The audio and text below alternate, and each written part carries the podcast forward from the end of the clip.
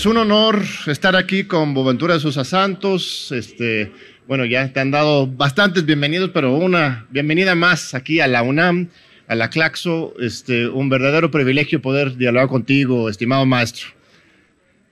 Placer enorme estar aquí contigo y con la gente de UNAM, como siempre, y con la Claxo, claro.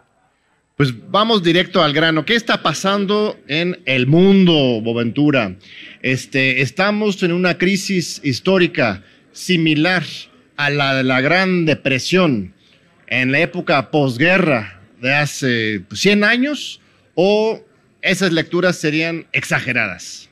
No, no son exageradas, no. Yo pienso que estamos en un periodo donde hay un enfrentamiento cada vez más fuerte entre poderes rivales eso fue lo que causó la Primera Guerra Mundial, digamos, de 1914, ¿no? Yo pienso que estamos en lo mismo, y por eso lo que está pasando, por ejemplo, ahora, que nosotros estamos siempre, desde después de la Guerra Mundial, estuvimos siempre en guerra, ¿no? Y hay siempre guerras por todo lado, pero cuando llega a Europa, normalmente eh, se queda una, algo más global, digamos así, por los intereses geopolíticos. Entonces, esta guerra que hay ahora en Ucrania no es una guerra de Rusia con Ucrania, no es tampoco una guerra de Rusia con la OTAN, no es tampoco una guerra de Rusia contra los Estados Unidos, es una guerra de Estados Unidos en contra de China, básicamente, porque si nosotros miramos los estudios que han sido producidos en los Estados Unidos, se muestra que China va a ser la economía mundial principal dentro de cuatro, cinco, seis años. Los Estados Unidos, que es un imperio declinante, se ha dado cuenta que tiene que trabar esto. ¿Cómo se traba? Se traba exactamente por la expansión que China quiere hacer por uh, Europa, que ya está hecha. Por ejemplo, el ferrocarril ya uh, conecta a China a Belarus, por ejemplo, y toda Europa en, en general. Toda la frontera norte de China es inmensa con Rusia. Como Rusia es el gran aliado de China, hay que neutralizar Rusia para impedir que China se, se desarrolle. Por eso lo que tenemos hoy en Ucrania, de aquí a pocos años tendremos en Taiwán. Será lo mismo proceso de provocar para intentar una, un ventaja militar, que es lo único que tiene el imperio en este momento, para intentar por la fuerza. Pero el imperio mismo, militarmente, con todo el poderío, no ha ganado una única lucha, una única guerra después de la Segunda Guerra Mundial. Y la Segunda Guerra Mundial, quien ha luchado más fueron los soviéticos, los rusos, son los que metieron más muertos. Entonces es un problema muy complicado porque podemos estar al borde de una tercera guerra mundial. Pero entonces es un acto desesperado este, de parte del el imperio norteamericano. No estamos viendo una muestra de fuerza, sino de debilidad, porque como bien estás diciendo, están recurriendo a las armas frente a el colapso de la legitimidad de la hegemonía este, mundial. Entonces esto implica que realmente la geopolítica está cambiando. Este, está China se está fortaleciendo y Rusia este, otra vez, otra vez en el centro. No, la interesante es, es curioso cómo la guerra de información que tenemos hoy global es una guerra en contra del comunismo, que no hay comunismo. Putin es un hombre de derechas, o sea, no, no tiene nada a ver con el comunismo, pero es la idea de que hay que crear un enemigo y ahora es eh, la Rusia son los comunistas. Lo que está creando el problema es para América Latina, para Europa. ¿Por qué? Porque como se está uh, endureciendo la rivalidad entre Estados Unidos y China, Estados Unidos quiere que no solamente América Latina, como hasta ahora era el caso, también Europa sea completamente una zona de influencia. El pato trasero será América Latina, el patio delantero y el jardín será Europa o al revés. Pero sigue siendo patio. siendo patio, nada más que eso. además, peor que América Latina, porque Europa no tiene recursos naturales. Entonces, ahora, por ejemplo, los Estados Unidos, el propósito de los Estados Unidos es realmente debilitar a Alemania, que es el único país que tiene poder económico que puede rivalizar algo con los Estados Unidos. Entonces, eso, estamos en una lucha Y esto va a ser muy importante para las elecciones que se aproximan en América en la América Latina, porque el control de los Estados Unidos va a ser cada vez más duro y más fuerte, no más débil. Bueno, sobre todo sobre América Latina, van a atrincherarse, ¿no? Justamente necesitan cada vez más a esta región para sus recursos eh, humanos y naturales en esta gran batalla geopolítica, pero también esta crisis puede abrir oportunidades para América Latina eh, en términos de la multipolaridad, en términos del colapso también de la legitimidad de la visión del desarrollo y la democracia de los Estados Unidos, cada vez se colapsa más. Entonces yo, siento que también en América Latina con estos nuevos gobiernos de izquierdas de segunda ola, también se está colocando una gran oportunidad histórica para que América Latina resurja de nuevo, ¿no? Continúe con su trabajo, pues no sé si llamarle vanguardista, pero visionaria y innovadora con respecto a repensar el desarrollo de la democracia, aún con estas nuevas amenazas, ¿o, no? No, no, no, absolutamente. O sea, la América Latina tiene en este momento una oportunidad histórica, ¿no? Vemos lo que está pasando con la cumbre de las Américas, que es una, obviamente un enfrentamiento con los Estados Unidos, cuando los Estados Unidos siguen con el embargo eh, económico a Cuba y a Venezuela, y, y obviamente ni a Nicaragua no los invitan. Y el canciller de este país, de México, ha dicho, el tema principal para mí va a ser el fin del embargo a Cuba en la cumbre. Esto muestra un enfrentamiento de calidad, digamos, ¿no? Porque América Latina ya había sido, eh, eh, digamos, eh, de alguna manera insultada por la cumbre de las democracias que invitaron a países que no son bien democráticos y no invitaron a Bolivia ni a Argentina que habían pasado por procesos electorales muy fuertes. Entonces, esta es toda una caricatura desesperada de, tentar, de intentar el control de América Latina en este contexto. Eh, estaba viendo hace rato un video de un policía estadounidense que taclea a una mujer manifestante en la cumbre de las Américas, estaba parada ahí en el medio de la calle con un mecáfono denunciando eh, este, pues la naturaleza de la reunión oligárquica, este, hegemónica, dominante, y llega un policía y literalmente la arrolla al piso, nada más le faltó meter el, la rodilla en el cuello, ¿no? Para reproducir aquellas escenas, fue muy brutal. Este, yo me pregunto este, si no estamos teniendo una muy franca, este, franca declive este, neofascista ahí mismo en los Estados Unidos. Y no solamente de Trump, la gente lo individualiza, ah, Trump es la amenaza neofascista, pero en general el sistema político estadounidense pues ya cada día pierde su legitimidad como un faro, supuesto faro de democracia. Yo tengo muchas dudas desde hace muchos años. Yo he vivido 35 años, parte del año en los Estados Unidos. Que sea una verdadera democracia, verdaderamente, ¿no? Yo pienso que los Estados Unidos crean esta idea que tiene que defenderse de amenazas externas, pero están siendo amenazados por amenazas internas. Por ejemplo, las masacres, como las masacres todos los días, son escuelas de jóvenes que matan a 20 personas, 30 personas. Es una degradación total y no son los terroristas, digamos, latinos, árabes, musulmanes, son jóvenes blancos, etcétera, que están haciendo esto es un derrumbe desde dentro, una pérdida de alma que los Estados Unidos están enfrentando, como habíamos visto en 6 de enero, eh, con la entrada dentro del Capitolio. O sea, la democracia norteamericana está al borde del caos y, y no sabemos lo que va a pasar en el futuro. Y por eso hay golpes y golpes. No sabemos si habla mucho de golpe hoy aquí en América Latina, pero hay otro tipo de golpes que son el golpe de los, eh, a mi juicio, de los oligarcas de los Estados Unidos. No hay oligarcas solamente en Rusia, hay también en Ucrania y hay también en los Estados Unidos, ¿no?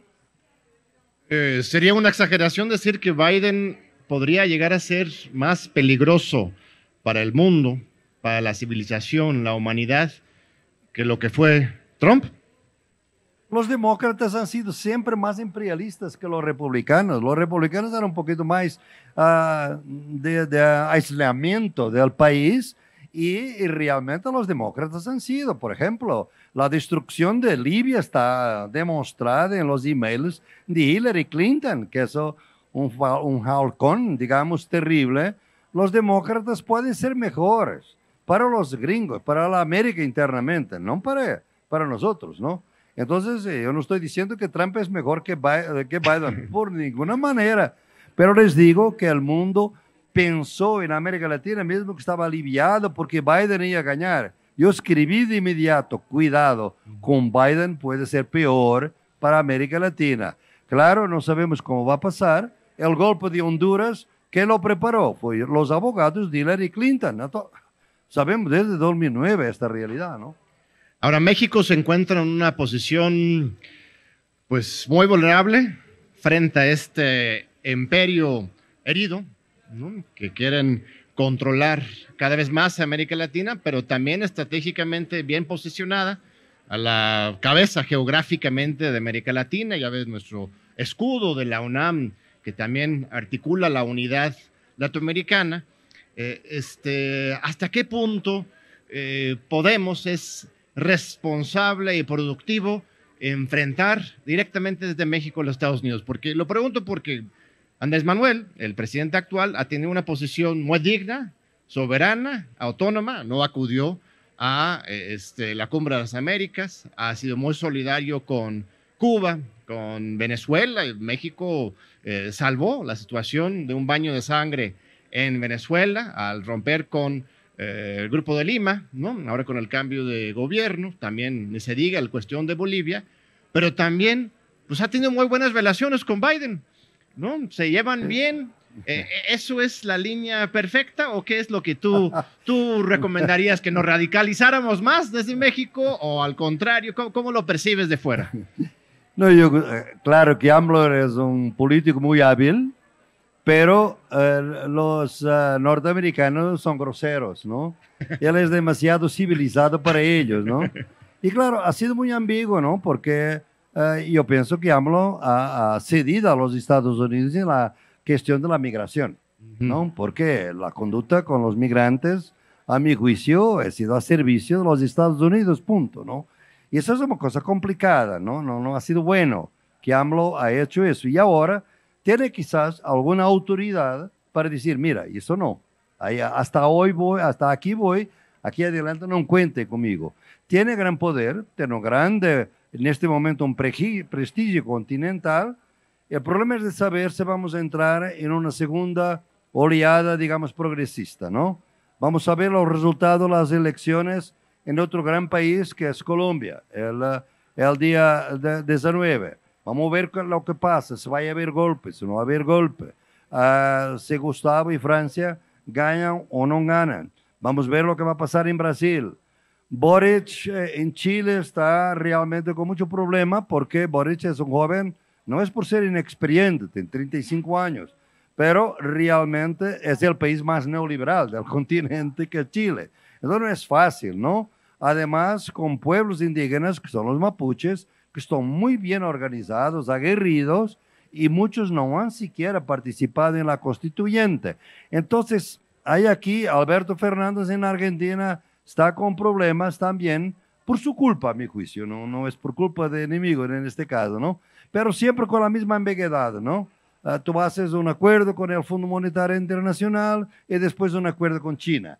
O sea, yo pienso que es pragmático y para mantener, digamos, un momento, una captura de soberanía y de autonomía, hay una oportunidad para el continente. AMLO puede ser, pero nunca solo porque AMLO está demasiado cerca del Big Brother y, las élites internas son terribles en este país. No creen que por el hecho que los partidos de derechas parecen derrotados, las élites económicas no lo están.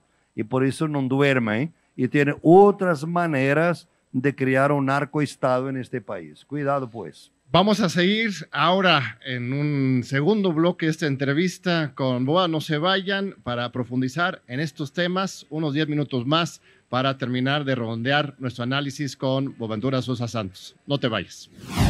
Aquí seguimos con Bobadura Susa Santos. Muchas gracias, admirado maestro. En la primera parte de esta entrevista nos dejaste eh, este, asustados, preocupados, animados para hacer algo. Eh, vamos a la acción. ¿Cómo radicalizar? ¿Cómo radicalizar estos procesos de transformación en América Latina para asegurar que realmente ataquen de raíz los problemas, evitemos que una vez más esta derecha ultra, este, de, ultraderecha antidemocrática, neofascista, este, de nuevo regrese e encarcele a nuestros líderes, etcétera. ¿Cómo evitar esta repetición circular tan este, doloroso para, para el continente? Mira, me parece que el primero es que los gobiernos populares eh, tienen que gobernar con el pueblo. No para el pueblo, con el pueblo, ¿no? Y normalmente los líderes, mismo los líderes más progresistas, se olvidan de su pueblo, a, punto. Por ejemplo, he estado muy metido en una guerra, en una lucha aquí, aquí en el istmo de Tehuacán, eh, que es sobre lo que llamamos colonialismo energético, que eran los molinos eólicos que querían crear y destruir realmente. Tehuantepec, en el Tehuantepec, sí. Tehuantepec, de istmo de Tehuantepec y Oaxaca. O sea, esta guerra, esta lucha se terminó con una victoria, porque el, el proyecto ha sido por ahora suspendido. O sea, este istmo muestra que el pueblo cuando resiste, tiene argumentos y se organiza y es resistente, resiliente, logra por veces cosas. O sea, el Estado es un campo de disputa y por eso hay que luchar dentro del Estado y fuera del Estado por la democracia, porque la democracia, les digo, en, México, como además AMLO lo sabe muy bien, porque le robaron otras elecciones antes, ¿no? La democracia tiene que defenderse en las calles, porque si no se defiende en las calles, las instituciones son demasiado débiles para aguantar. Veo lo que pasó en Brasil, con la Bachato, con el golpe contra Lula, con el golpe también contra Evo, que recuperó gracias a los indígenas, obviamente, ahora colonizarse. O sea, hay que mantener que no permitir que el gobierno se distancie del pueblo, no es hablar para el pueblo, es hablar con él. Y no se, nunca perder las raíces populares. Y por eso todo el trabajo en la base es absolutamente fundamental. Ahora hay una institución ya muy vieja, que se llama partido político, que va perdiendo su legitimidad justamente porque la gente ya no lo ve tan cercano, esta figura del partido político, pero hay una loca esperanza en algunas, yo la tengo, en muchos en el continente, de poder realmente construir partidos, movimientos, movimientos, partidos que justamente logran esta eh, cercanía entre el pueblo, la política popular, y la política de Estado. ¿Esto es algo factible hoy o más bien por las condiciones políticas y de capitalismo internacional y esta lucha geopolítica ya es, ya es este, una lucha perdida, que mejor vamos movimiento y Estado, que choquen, que encuentren forma de, de, dialogar, pero que eso de movimiento partido sí es posible, vale la pena. Vale la pena. Yo, yo no veo otro camino, debo decirte. Los partidos convencionales están históricamente condenados porque están en manos de oligarcas. Y normalmente cuando llegan al poder, mismo cuando vienen del movimiento popular, cuando llegan al gobierno, lo primero es poner en el gobierno los mejores del movimiento popular.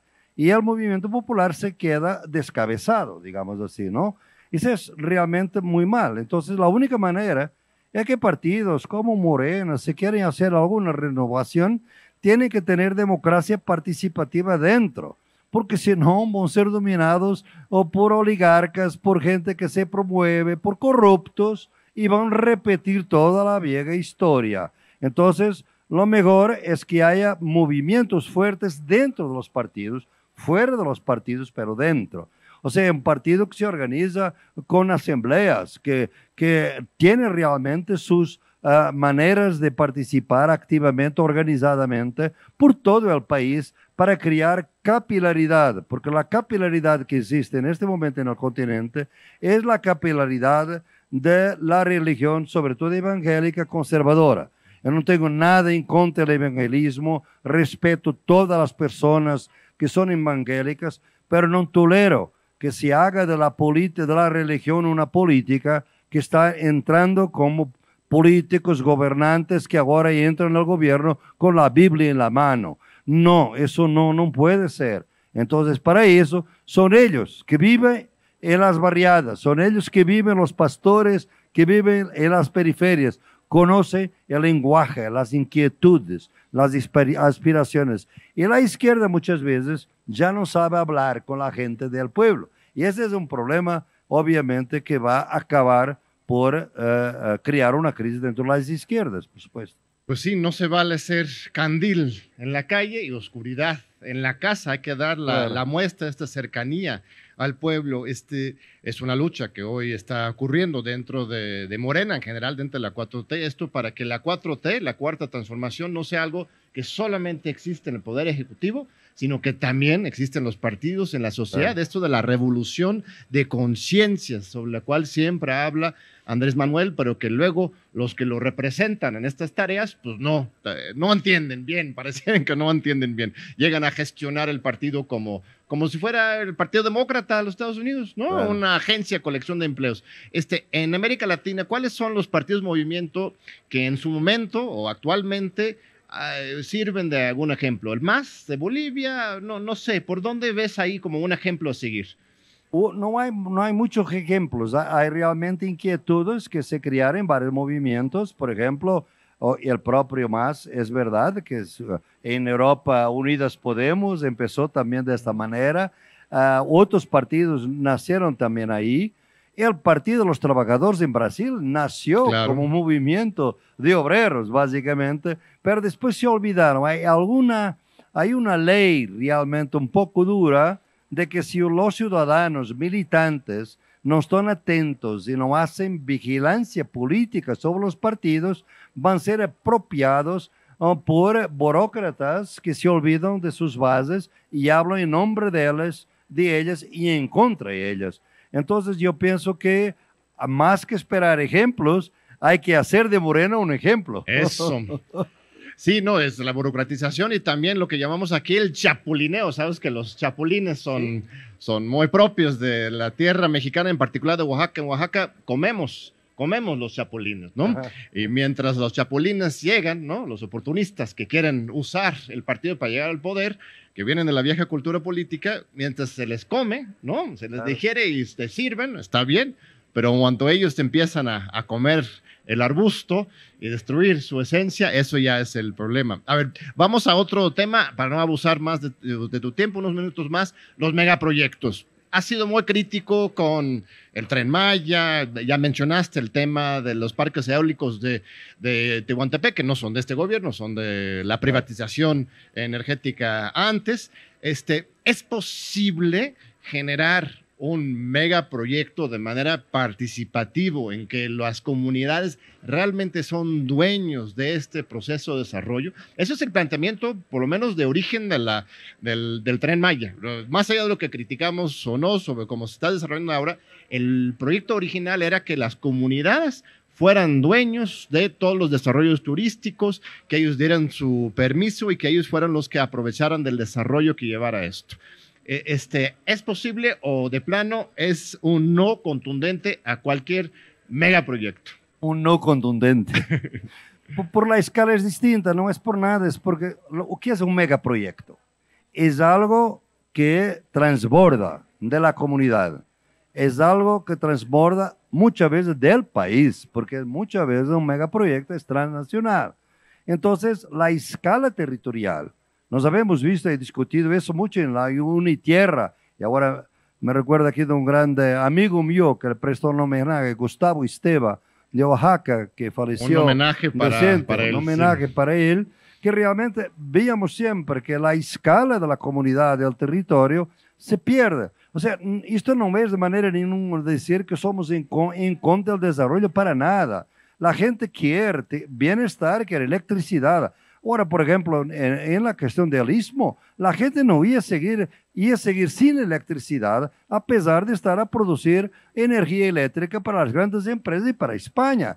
Eso es colonialismo energético. O sea, el megaproyecto no es, es contradictorio con las realidades territoriales. Las, las realidades territoriales no son necesariamente locales puede organizarse, pero cada una con su identidad y con respeto, por ejemplo, con las microrepresas, que es una cosa que trabajamos mucho hoy, las hidroeléctricas. No es necesario destruir toda una región para construir electricidad. Se puede hacer con microempresas que son más caras, por supuesto, pero son más próximas de la comunidad y son más resilientes para el futuro.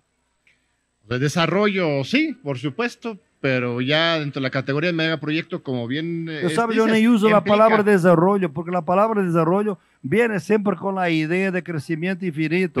Yo hablo del buen vivir, que son lo que los indígenas nos han enseñado, es el buen vivir, es realmente prosperar sin destruir la madre tierra. Es por ahí que debíamos caminar.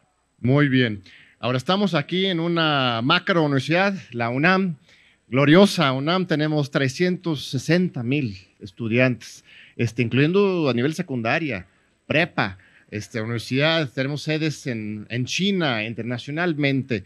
Eh, este, ¿Qué mensaje quisieras enviar a la juventud, de los estudiantes que estudian en la UNAM y en otras universidades hoy en este momento histórico tan importante para cerrar este diálogo con este broche de oro? Mira, ustedes tienen una grande responsabilidad. Yo viajo por muchas universidades y cuanto más grandes y más poderosas son, más celosas son de lo que llamamos las epistemologías del norte. O sea, no considerar la dignidad, la validad de los conocimientos populares, indígenas, campesinos, urbanos, feministas, cooperativos, asociativos yo pienso que la UNAM necesita de descolonizarse, necesita de desmercantilizarse, necesita de despatriarcalizarse, necesita de una revolución epistémica. Yo la llamo epistemología del sur, puede tener otras, pero no somos en nada contra la ciencia. Yo soy un cientista social, soy sociólogo.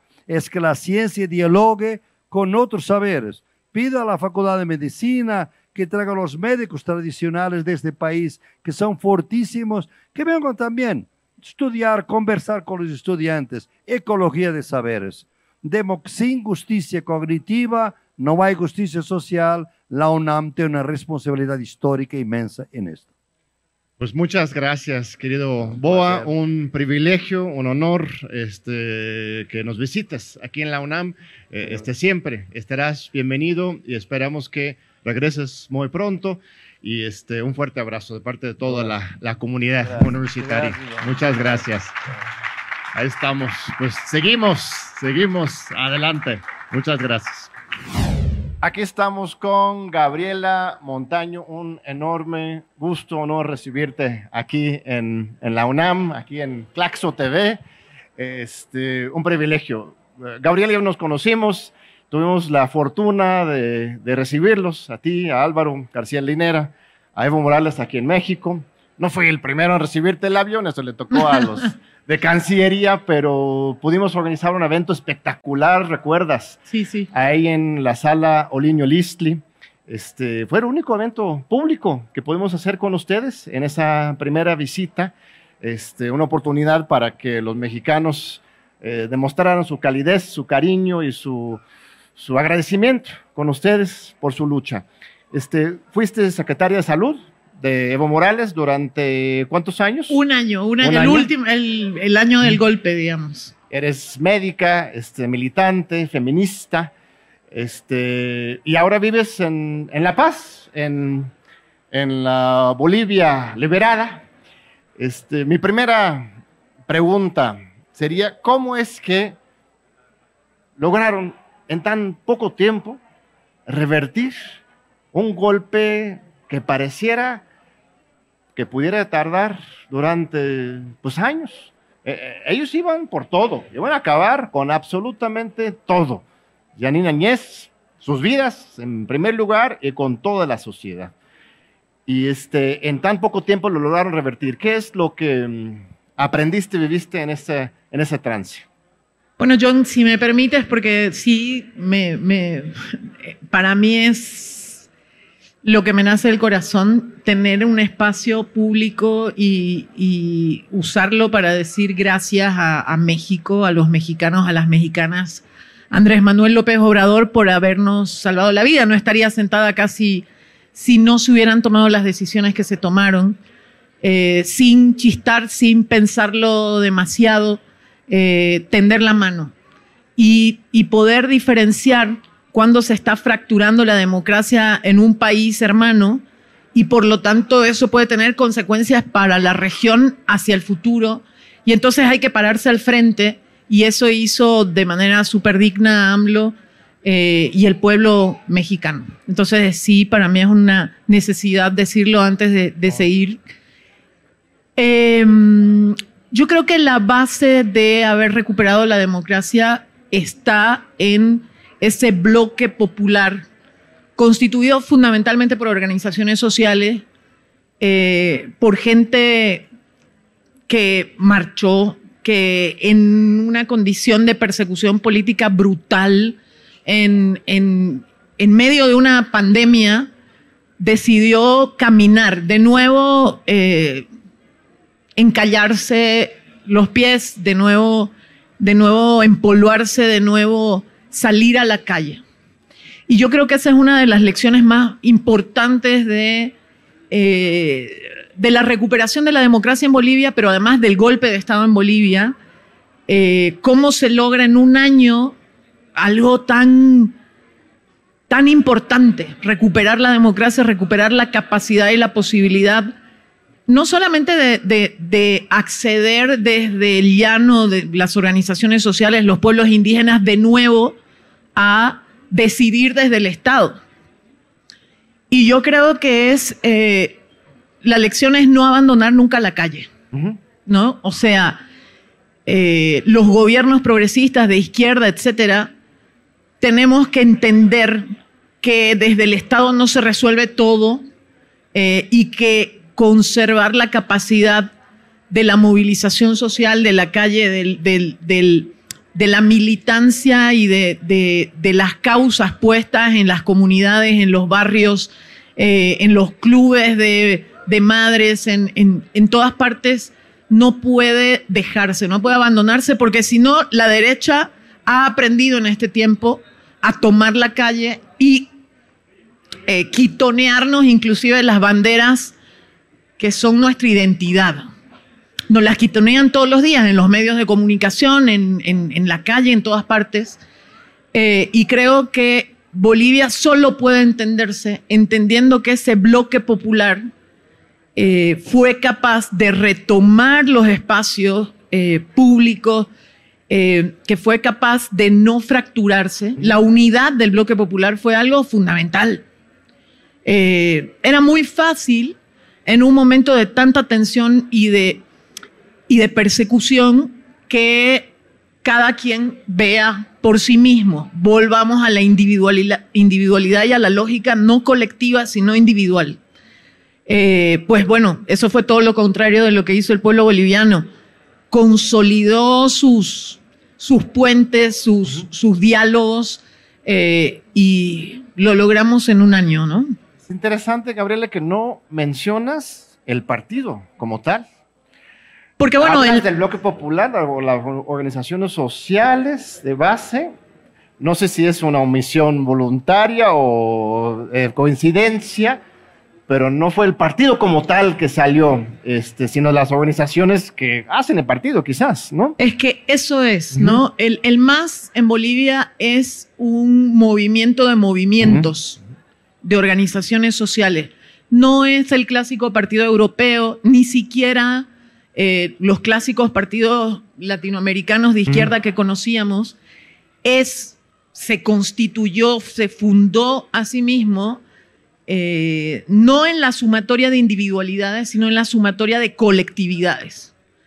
Eh, y entonces por eso hablo tanto de organizaciones sociales, porque el partido fue una herramienta para poder utilizar la democracia representativa, para ir a elecciones, etcétera, pero no sería nada si no tuviera por detrás todas esas otras eh, formas de organización, eh, que, no, que además eh, tienen la capacidad de no plantearse solamente demandas particulares sindicales, sino que van más allá, fueron capaces en su momento de cuestionar eh, las propuestas de solución que nos daban ante una crisis total del Estado boliviano eh, el 2002, 2003. Eh, y entonces ya no se quedaban en el incremento salarial, etcétera, sino fueron por nacionalización de los hidrocarburos, fueron por asamblea constituyente, fueron por otras demandas que iban mucho más allá del interés particular de un, de un sindicato, digamos.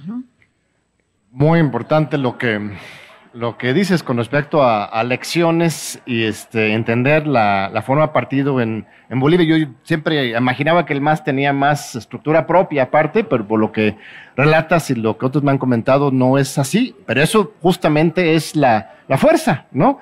Que es un movimiento partido, ni siquiera es partido, movimiento es un movimiento con este, una, un cascarón, una articulación de partido, ¿no? Sí, de hecho, eh, como sigla, el MAS es un préstamo inicial porque el nombre del instrumento era Instrumento Político por la Soberanía de los Pueblos, que es creado en una reunión de las, las cinco principales confederaciones eh, del país, campesinas, indígenas, eh, etcétera. Entonces, desde su propio nacimiento es fundado en esa lógica. Evo mismo pues viene de ahí como líder social. Y claro, luego logra eh, sumar a organizaciones y a, eh, digamos, colectivos urbanos, eh, profesionales, etcétera, pero su vanguardia está ahí. Claro. Ahora, vives en La Paz hoy.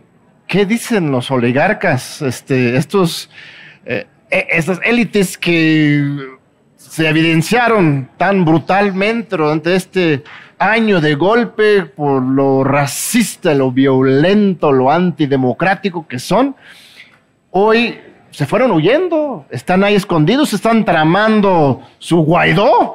¿O, qué están haciendo? ¿Están derrotados? yo creo que la derecha en nuestro continente y en Bolivia en particular eh, maneja siempre dos estrategias paralelamente. Una estrategia democrática, entre comillas, aunque no cree en la democracia, sino como algo absolutamente instrumentalizado. Si te sirve y ganaste la elección, eh, la usas y si no, la botas al basurero, como sucedió el 2019 en Bolivia. Eh, y paralelamente la estrategia violenta, de confrontación violenta, de, de de destrucción de las mínimas herramientas e instrumentos que la democracia nos puede, nos puede ofrecer eh, aún. Eh, y entonces, eh, no hay que creer que desechan una estrategia por adoptar la otra, la tienen ahí siempre en paralelo. Cuando encuentran el momento de usar la, la vía violenta, la usan, listo, o sea, no hay y ahí no les tiembla la mano, no tienen ningún, ningún trauma por haber hecho eso. Eh, vergüenza ni... Ni vergüenza ni, ni, nada. Pena. Eh, pero además, claro, Bolivia es, un, es el gran mal ejemplo. Ese país pequeño, al centro del continente, eh, digamos, en la lista uno de los más pobres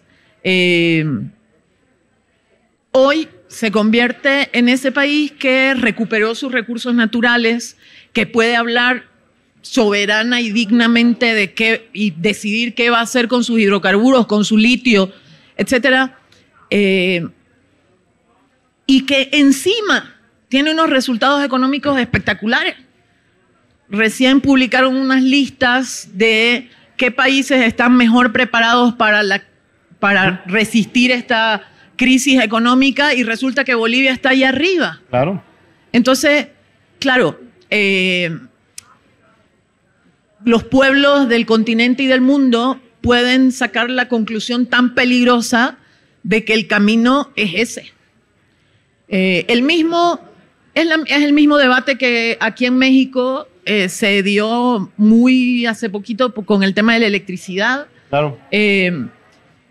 y, claro, esos buenos resultados hacen que la derecha y, esas oligarquías nacionales en Bolivia no tengan eh, mucha cintura en lo económico para poder proponer nada.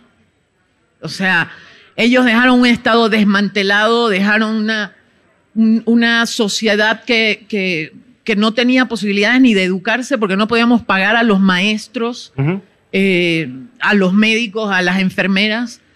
Eh, y claro, 15 años después tienes un, un, Estado que puede dar doble aguinaldo, que puede, que puede hacer cosas que son inimaginables. En, en una mesa, como estuvimos, tuvimos la fortuna de estar juntos hace unos días, que en la Claxo tú decías muy claramente, esta narrativa, esta idea de que de alguna manera fracasaron los experimentos de la primera ola, es una infamia. Es una infamia. El hecho de que la derecha haya hecho un golpe de Estado en Bolivia o haya encarcelado a Lula o este, ha llegado Macri en Argentina no necesariamente es porque los gobiernos de izquierda hayan fallado, que obviamente hay que ejercer la autocrítica, tampoco es la perfección. No fue, todo Pero la narrativa de que de alguna manera esa primera ola fracasó, Bolivia es, bueno, muchos casos claros, pero Bolivia en particular es el ejemplo más claro y viviente de que no es cierto. no, es cierto no es cierto que hayamos fracasado y no es cierto que las ultraderechas y las derechas en, en el continente y en Bolivia hayan logrado dar masazos a los pueblos, como fue el golpe de Estado en Bolivia el 2019, porque nuestra propuesta era equivocada. Eh, y, ahí en Bolivia, en el caso boliviano, se centra la, digamos, el discurso de la derecha en el tema identitario. Se sigue centrando ahí, en términos de identidad regional, en términos de identidad indígena, no indígena. Em, y, claro, entonces eh, sigue siendo una batalla ahí muy fuerte en términos de medios de comunicación, de redes sociales, etcétera, que tenemos que seguir dando todos los días. Te voy a interrumpir un segundito porque me están llamando a corte y regresamos ahora mismo con Gabriela Montaño, este, gran política activista intelectual boliviana. Aquí seguimos con Gabriela Montaño. Muchas gracias por seguir con nosotros. Gracias a ti, querida Gaby. Es un lujo tenerte aquí de vuelta en, México. para mí un lujo estar aquí contigo también. Muchas gracias. Este, mira, dos temas que más has trabajado tanto como investigadora como política y funcionaria pública son los de la salud y los del feminismo y la este, liderazgo de las mujeres. Este, empezamos con el primero. Eh, la salud pública en América Latina están eh, colapsados, con algunas excepciones, en gobiernos de izquierda. Bolivia, ahorita nos contarás la, la experiencia, pero en México apenas estamos recogiendo ahí los escombros de décadas de neoliberalismo. Eh, pero de repente eh, este, seguimos pensando en la salud pública de manera estrictamente pues, curativa. ¿no? Falta eh, toda una visión más preventiva, social, ¿no? Este, ¿Cuáles son algunas claves que tú ofrecerías a quienes estuvieran pensando hoy en rediseñar un sistema de salud pública en algún país este, latinoamericano? Bueno, mira, a mí me tocó justo el año del golpe implementar en Bolivia el sistema único de salud. Yo tengo una certeza y una, eh, sí, una certeza sobre todo. Si es que no hubiéramos logrado implementar el sistema único de salud que alcanzaba a ese más del 50% de la población que no tenía seguridad social porque, bueno, porque son trabajadores informales, porque no tienen un salario y por lo tanto no tenían una seguridad social. Eh, yo tengo la seguridad de que hubiéramos contado más cientos y miles probablemente de eh, fallecidos y fallecidas durante la pandemia, eh, digamos, las primeras olas del COVID. Em, yo creo que la, digamos, la batalla por la salud universal en nuestro continente sigue siendo un tema central. Eh, y claro, en la etapa eh, previa a esta primera ola de gobiernos progresistas de izquierda, etcétera, eh, la fórmula que nos vendió el neoliberalismo era la privatización, era la destrucción de la salud pública. Y claro, cuando entran nuestros gobiernos Em, se le quiere exigir en seis meses, un año, dos años, resultados en la salud que son imposibles de lograr porque la salud y la educación requieren ciclos más largos para poder tener resultados. Em, yo creo que em, si algo sigue siendo absolutamente y vehementemente una tarea eh, en, todo nuestro continente, tratando de rearmar lo que el neoliberalismo destruyó, es el fortalecimiento de la salud pública, la universalidad, el quitarle los grandes negocios de medicamentos eh, a pocas manos. Y claro, a veces eso tiene un costo altísimo. En Bolivia eh, fueron, la punta de lanza del golpe de Estado fueron los colegios médicos. Y uno dirá, pero ¿cómo puede ser? Eh, bueno, pues eh, unos colegios médicos que se oponían al sistema único de salud porque se oponían a la universalidad, porque se acababa un negocio. Claro. Porque en la medida en que tengas un Estado más presente, que atiende a la gente, el negocio privado se achica. Eh, y bueno, es algo que, que, es muy duro, es muy duro de hacer, pero creo que es una de las transformaciones más importantes que podemos generar en, estos tiempos, ¿no? Eh, ahora, también el otro tema es que nos despojaron de la infraestructura eh, necesaria para poder llevar a cabo esa titánica tarea. Eh, en Bolivia se hizo un plan de hospitales, el más ambicioso de nuestra historia, eh, durante los gobiernos de, Evo, y se continúa hoy con Luis Arce. y claro, en Bolivia tú tenías la posibilidad, dos posibilidades, cuando tenías enfermedades muy graves, cáncer, etcétera. O salías del país si tenías los recursos para hacerlo, lo cual es un porcentaje de la población muy chiquito, o te destinabas a la muerte. Entonces, eh, eso ha cambiado y tiene que seguir cambiando. Yo lo único, yo soy una militante convencida de la salud pública, universal, gratuita, eh, y, y bueno, también creo que es una de las razones de, desde donde, desde esa militancia también pasé a mi militancia de, feminista. Eh, y, sí, eso es lo que podría aportar. Hay algunas críticas a los 15 años de Evo de que supuestamente no se avanzó suficiente en el tema de la agenda feminista. Eh, este, ¿Cuáles son los logros que se hicieron a favor de las mujeres en esa, ese periodo y cuáles son los pendientes hoy en Bolivia? Bueno, eh, es, eh, es, raro que una de las fracturas que se pretende hacer permanentemente es entre los gobiernos de izquierda y la agenda feminista. Claro. Eh, no sucede solo en Bolivia. Aquí también, sí. Sí, sí. Y una confrontación además. Y, y además a las feministas de izquierda que apoyamos los gobiernos progresistas, nos quieren quitar una de nuestras identidades. O sea, no puede ser eh, masista en Bolivia y feminista, no puede ser morenista y feminista. ¿Por qué? Oiga, yo soy eh, de, una mujer de izquierda y soy feminista y apoyo gobierno, mi gobierno eh, progresista y mi gobierno de izquierda. Claro. ahora, claro, cuando tienes la responsabilidad de enfrentar temas tan brutales como la violencia, siendo parte del Estado, eh, esto no va a suceder como, digamos, como un cambio automático. Y entonces no vas a poder hacer desaparecer la violencia en cinco años o en cuatro años, porque el patriarcado es tan estructural como el capitalismo. Yo no sé si alguien le exige a Evo Morales, a Luis Arce, a López Obrador, eh, o a Cristina Kirchner o Alberto Fernández que hagan desaparecer el capitalismo en cinco años. Pues bueno, entonces, ¿cómo se le exige que haga desaparecer el patriarcado en cinco años? Claro. Em, ¿En qué hemos avanzado mucho? Y es una conquista maravillosa, es en la participación política.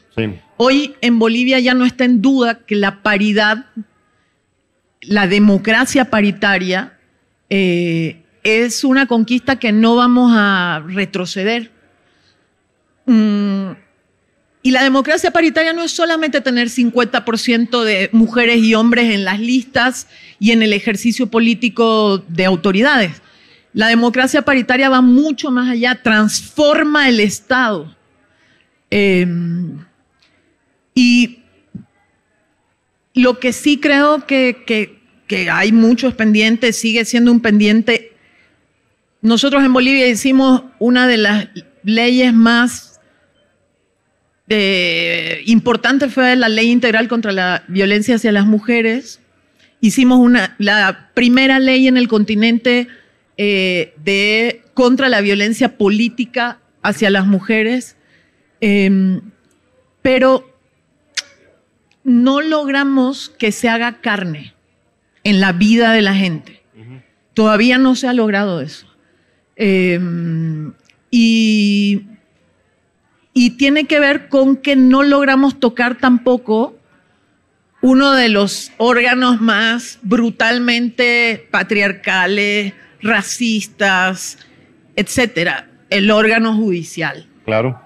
El órgano judicial en Bolivia, el órgano judicial en Argentina, el órgano judicial en Perú, el órgano judicial en Chile, se convierte en Brasil, ¿no? Se convierte en la herramienta para eh, generar la destrucción y la debacle de nuestros procesos progresistas. Y entonces si hay impunidad en términos de violencia contra las mujeres, mira, en Bolivia de 37 mil casos anuales que se denuncian de violencia contra las mujeres, el 2% llega a juicio. O sea, todo se queda en el camino. Y esos son pendientes urgentes. Es urgente y cómo no va a ser urgente en una crisis económica como la que estamos viviendo que discutamos cómo distribuimos nuestro tiempo los seres humanos, mujeres y hombres, para cuidar al hijo, a la hija, a la mamá, al papá, al mismo tiempo trabajar, al mismo tiempo ser felices. Bueno, las feministas estamos poniendo sobre la mesa esa discusión eh, y son pendientes son pendientes que las mujeres siguen recibiendo un salario menor que los hombres por un trabajo igual. Eh, y lo más duro, eh, a las mujeres nos han agenciado la reproducción de, digamos, la responsabilidad de la reproducción de la vida y nadie dice nada de que en una crisis económica una mujer que está en un barrio que tiene que salir a vender comida para vivir, pero al mismo tiempo tiene que cuidar a la mamá que tiene ya una discapacidad por su edad y tiene un hijo eh, de cuatro años y uno de siete que tiene que llevarlo a la escuela, etcétera, etcétera. La distribución de todas esas tareas en países además donde las cabezas de mujer de, de hogar son impresionantemente femeninas, eh, ¿Por qué no es importante discutir eso? Esos son pendientes. Muy certero y claro tu análisis, Gabriela, este, y aplica a, México y a toda la, región. Este, un tema más antes de que nos cierran esta, esta hermosa entrevista. Espero que regreses. Pero además, pronto. perdón, ¿Sí? antes de, de cerrar, Adelante, adelante, por favor. Si la izquierda y el progresismo del continente eh, entiende si los liderazgos, inclusive masculinos, aunque hay liderazgos femeninos que, que lo entienden perfectamente, no entiende que tiene que incorporar en esta segunda ola de progresismos y de izquierda eh, la lucha contra el patriarcado, la lucha contra eh, el racismo, la discriminación, la discriminación contra las poblaciones LGBTIQ en nuestra región, se va a quedar corta. Así es. O sea, no, no, eh, es la luz que hay al final del túnel no también. Es, no es solamente la lucha de las mujeres y para las mujeres, que es muy importante y legítimo, sino que al liberar ese espacio de igualdad de género, estamos liberando la sociedad, ¿no?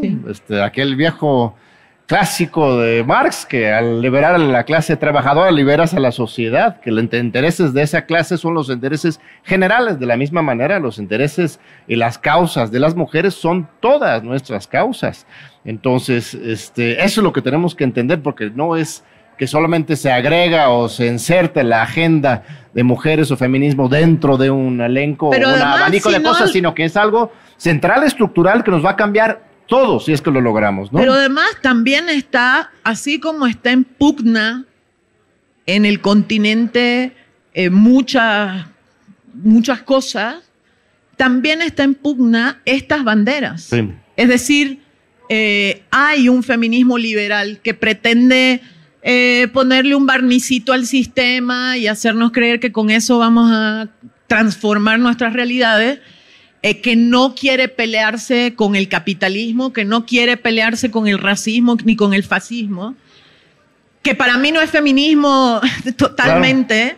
Eh, y entonces estamos en pugna. Y si, y, si, y si no sumamos, igual que las luchas medioambientales, etcétera, por eso, por eso Francia, Márquez, Petro hoy son tanta frescura en el continente, tanto, tanta bocanada de aire fresco, porque porque cargan esas dos, esas dos luchas, ¿no? Así es, pues nos están llamando a cerrar la entrevista, perdón, eh, querida Gaby, vamos a, seguir, por favor, regrese a México, este, sigamos dialogando, creo que hay mucho que hacer entre Bolivia y México, pueblos hermanos, eh, hemos aprendido y nos hemos inspirado mucho en la lucha tuya, de Evo, de Luis, de García Linera y todo el pueblo boliviano. Así que este, muchas no, gracias. a ti, John, y, gracias de nuevo al pueblo mexicano, no solo por, por habernos salvado la vida, sino por haber sido esa luz en esta segunda ola de progresismos en el continente. Muy bien, pues muchas gracias. Nos vemos pronto de nuevo aquí en Claxo TV y en TV UNAM. Gracias.